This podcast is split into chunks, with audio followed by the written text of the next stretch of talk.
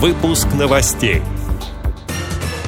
Председатель Сахалинской региональной организации «Общество слепых» рассказал о работе на завершающем этапе выхода из самоизоляции. Сбербанк ввел комиссию при переводе денег через банкоматы. В России разработали приложение для распознавания объектов, пешеходных знаков и определения дверей и лестниц. Министерство спорта России утвердило правила проведения тренировок на федеральных спортивных базах.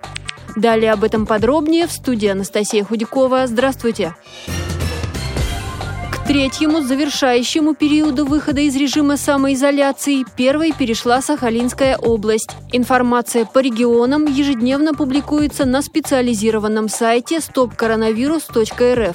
О том, как сейчас работает Сахалинская региональная организация общества слепых и когда планирует отметить юбилей, Радио ВОЗ рассказал председатель Василий Кравцов. С 1 июня работники Сахалинской региональной организации вышли на работу. До этого мы э, работали на удаленке. Идут ограничения по коллективным совещаниям, мероприятиям. Очень большие ограничения. Надо соблюдать расстояние, маски, перчатки и так далее. Поэтому мы собираемся в ограниченном количестве. Все мероприятия, которые были запланированы у нас День Победы 9 мая, мы перенесли тоже на конец июня. Но сейчас решением правления мероприятия решили провести без сбора людей на удаление. То есть поздравим наших ветеранов на дому. То, что у нас было запланировано проведение празднования юбилейного мероприятия 55 Сахалинской региональной организации – и Всероссийскому обществу слепых 95 лет, мы теперь решили перенести на более поздний период, потому что администрация области и города вносит ограничения, и мы тоже перенесли на ноябрь месяц. Скорее всего, приурочим к Дню Слепого.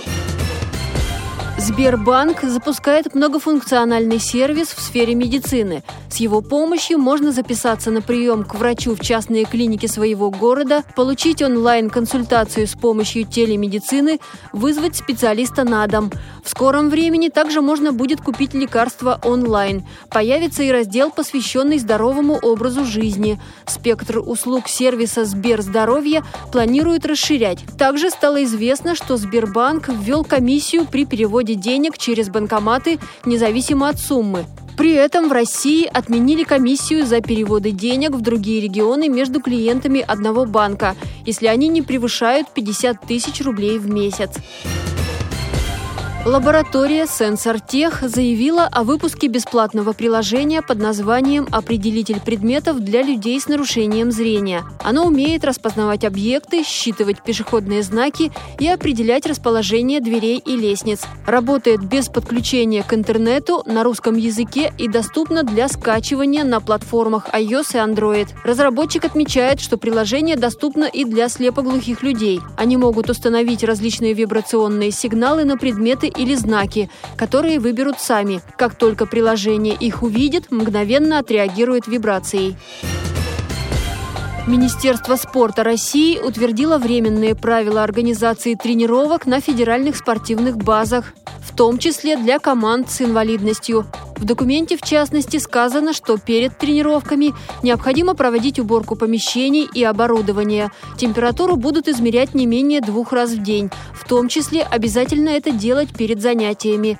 Персонал и сотрудников баз необходимо обеспечить масками, перчатками и антисептиками для рук. По прибытию на базу все должны сдать тест на коронавирус. Ранее министр спорта Олег Матыцын рассказал, что в июне подготовку возобновят более тысячи спортсменов. Уже открыты федеральные спортивные базы в Новогорске и озеро Круглое.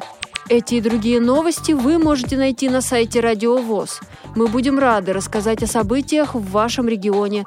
Пишите нам по адресу новости собака ру. Всего доброго и до встречи!